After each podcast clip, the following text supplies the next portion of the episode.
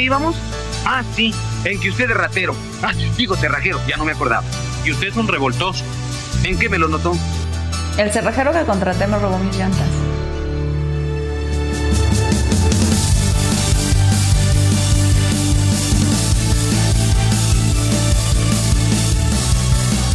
Ya por el título del video se imaginan de qué va a ir el tema, ¿no? El contenido. Bueno, pues bien, les voy a contar rápidamente que hace unos días contraté el servicio de un cerrajero para que me cambiara la chapa de una casa.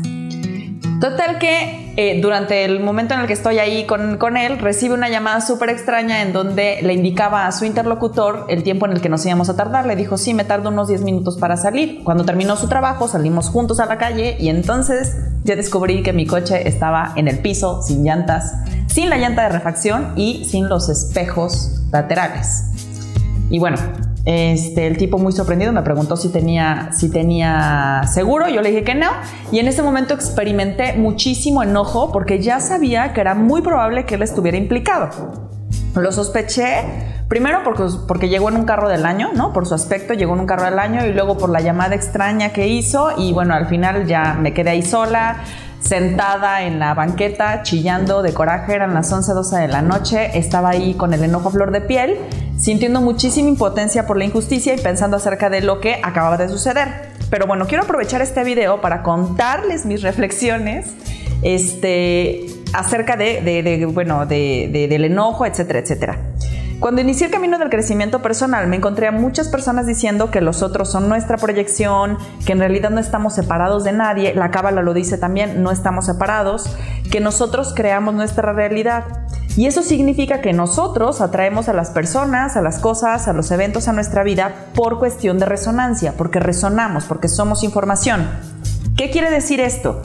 Quiere decir que si yo estoy vibrando, por ejemplo, en la carencia, en la creencia del no merecimiento, las personas que me rodeen, las circunstancias de las que yo esté, en las que yo esté presente, tendrán esta información de carencia.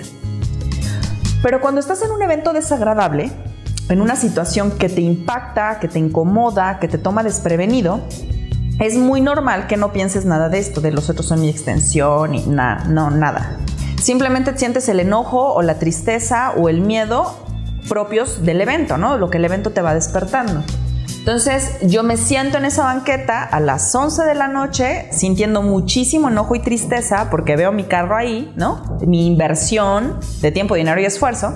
Y mientras esperaba llorando a, que llegara el chico de la aseguradora, pensaba en todas las señales que había tenido durante todo el día eh, eh, porque había tenido un, día muy, muy largo y muy pesado en términos de dinero, de robo, de desconfianza, que no había querido ver. Ese día dos mujeres en la mañana, en el transcurso del día, me habían, eh, me habían pedido dinero, un dinero que no les correspondía. Uno incluso me había amenazado y la otra me había chantajeado y yo por querer llevar las cosas en paz no había eh, marcado los límites con ellas y les había dado explicaciones y, bueno, no, no puse el momento, el límite en el momento justo. Lo cual me llevó a pensar lo siguiente, ya ahí chillando en la banqueta. Uno, ese hombre que me había robado compartía conmigo el mismo miedo a no saber ganarse la vida eh, de otra manera, a la carencia, a la creencia en la carencia.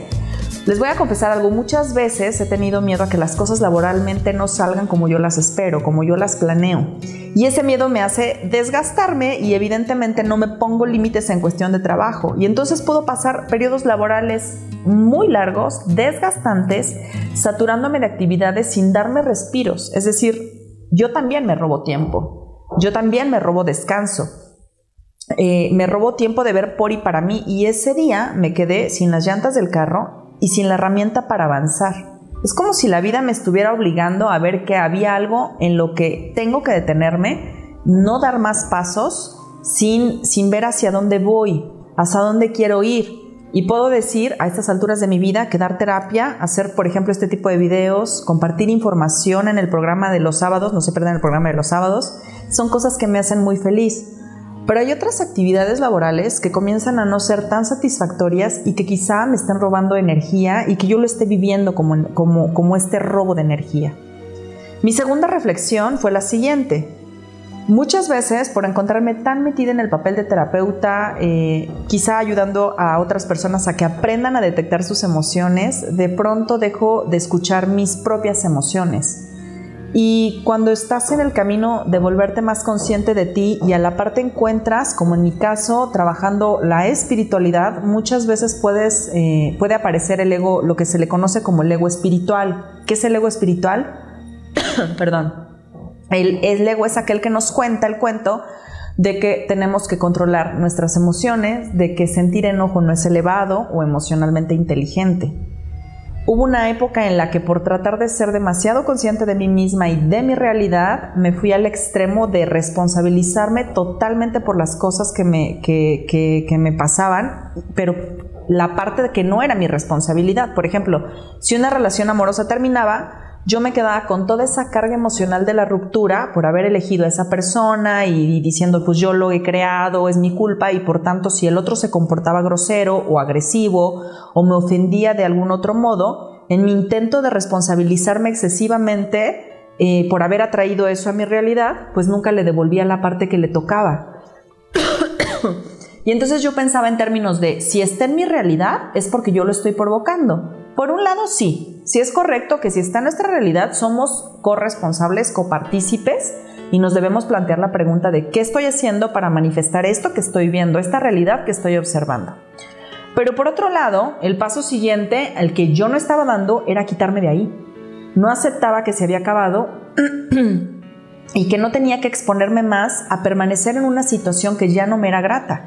Lo que es peor, si llegaba a sentir enojo o cualquier otra emoción tristeza, eh, por ejemplo, ira, me resistía y no lo permitía, porque como Carla, que está en el camino del crecimiento personal, de la espiritualidad, va a sentir tales emociones. Y perdón, pero esto es algo espiritual. ¿Quién carajos nos dice que sentir la gama de emociones no es bueno o conveniente? Pues el ego.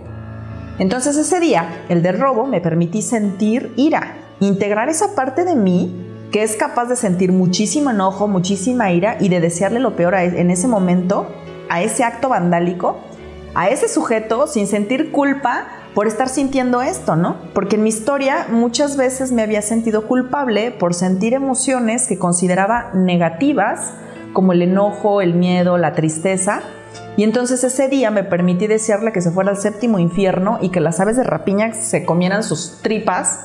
Eh, sin pensar que por eso soy una mala persona, sin pensar que por eso no merezco o que por eso me voy a ir al infierno, simplemente aceptando que no soy ni Jesucristo ni la Madre Teresa de Calcuta y que aún no llego a ese estado de elevación en el que solo siento la emoción del amor.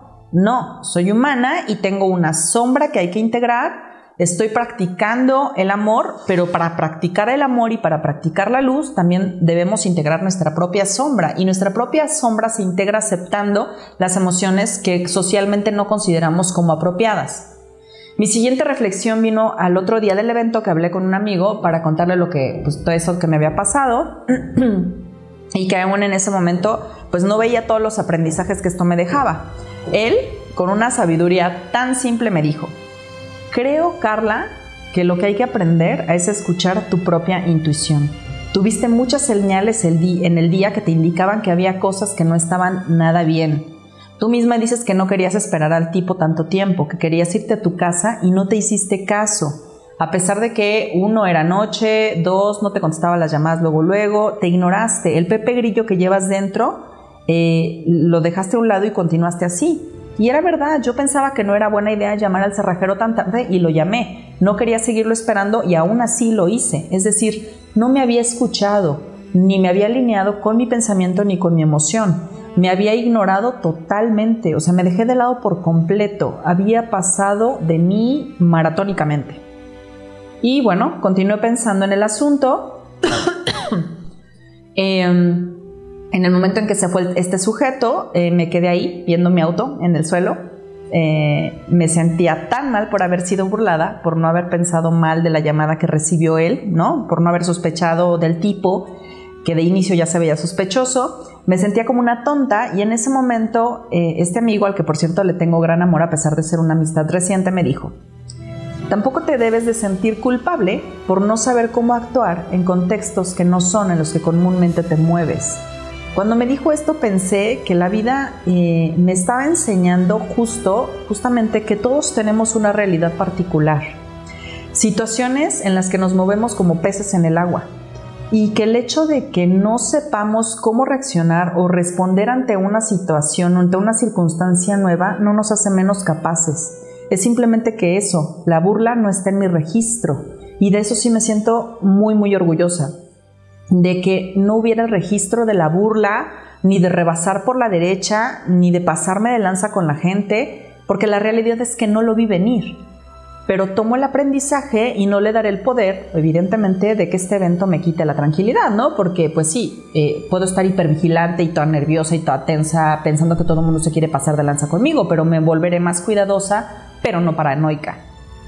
Y bueno, para cerrar quiero decirles que creo firmemente hoy más que nunca que efectivamente todos somos parte de lo mismo, que nosotros vibramos en determinado nivel y que el universo nos responde de tal modo que todo lo que nos sucede eh, nos muestra un aprendizaje.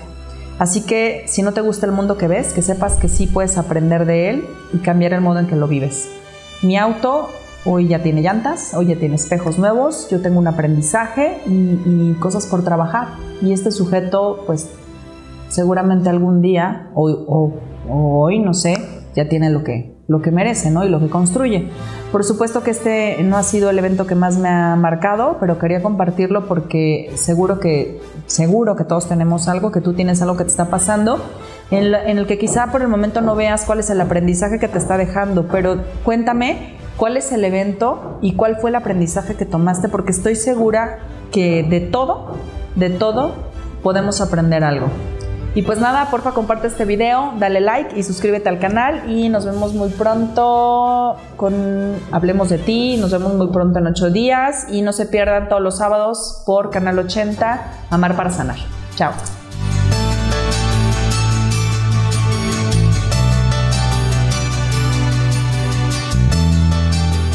La recomendación del día de hoy es integren su enojo, no se queden con él. Yo, por ejemplo, lo voy a integrar diciendo, amigos cerrajeros, vas y...